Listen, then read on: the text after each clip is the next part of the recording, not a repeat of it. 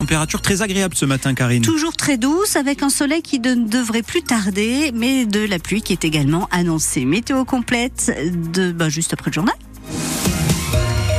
Ils vont traverser l'Europe pour venir en aide aux Ukrainiens. Une trentaine de bénévoles de l'association Montbéliardaise Partir Offrir a pris la route aux aurores ce matin.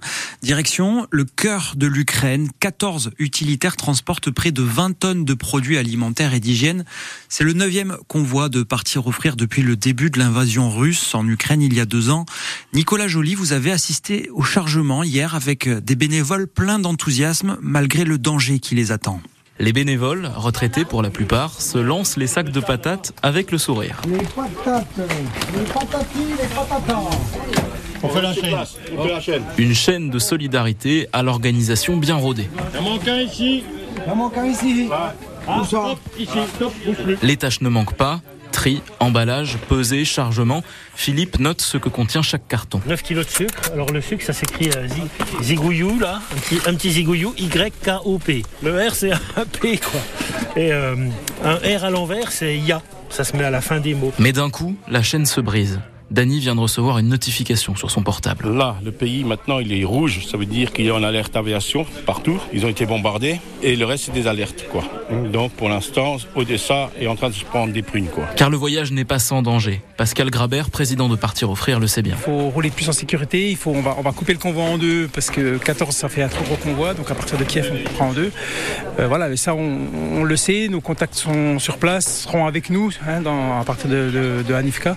Donc euh, on prendra en compte bien évidemment tous ces, tous ces critères. Si le risque est trop grand, le convoi fera demi-tour, mais les 14 camions et leurs chauffeurs sont prêts à prendre la route. Vous avez les images de ce reportage de Nicolas Joly sur francebleu.fr et cette trentaine de bénévoles prévoit de revenir dans six jours, samedi prochain, le 24 février, date du début de l'invasion russe il y a deux ans maintenant.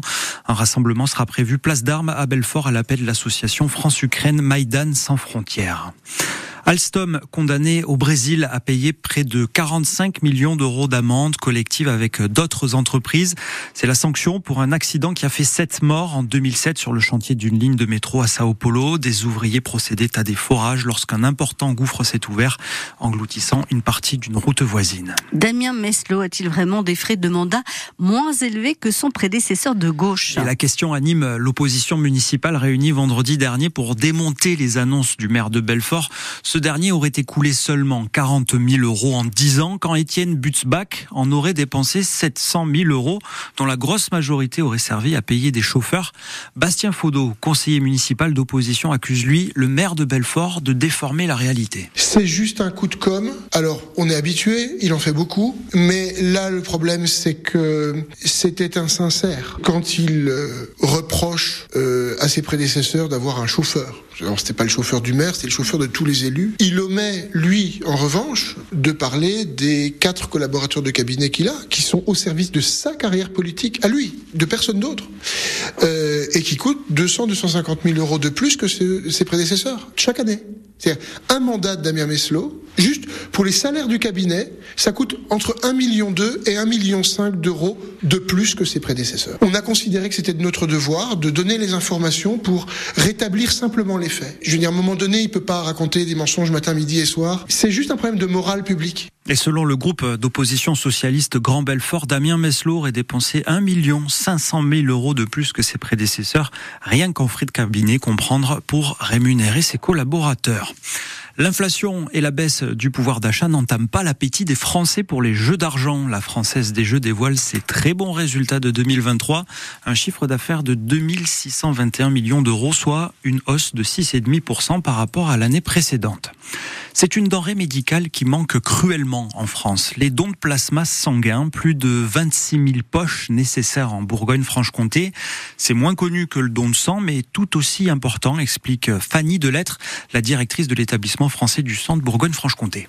On va extraire et purifier à partir du plasma des protéines et des anticorps qui seront utilisés ensuite comme médicaments pour traiter des patients atteints de certaines pathologies. Euh, le plasma prélevé ne suffit pas à couvrir euh, les besoins en médicaments dérivés du plasma dans notre pays. Nous dépendons à 65% de médicaments dérivés du plasma qui sont produits à l'étranger, les besoins en médicaments dérivés du plasma sont en forte hausse. On considère qu'ils augmentent de 4 à 7 euh, par an, et en particulier les immunoglobulines. On n'a pas d'autre équivalent que ces médicaments dérivés du plasma pour euh, soulager des patients dans certaines maladies graves. Et l'établissement français du sang de la région organise donc une grosse campagne de collecte baptisée les Jeux Plasma Olympiques pour encourager à donner son plasma. On vous explique tout sur francebleu.fr.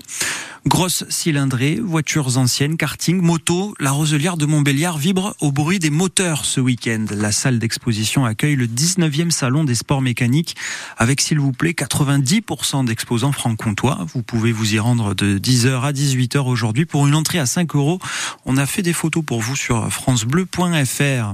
De la course sur route à la course et au tir sur neige, les Françaises du biathlon ont brillé hier à la Coupe du Monde en République tchèque en décrochant le premier titre mondial de l'histoire pour le relais féminin français. Et en football chez nous, l'ASM Belfort sort la tête de l'eau. Victoire 3-2 hier à domicile contre Métropole Troyenne, la lanterne rouge de National 3.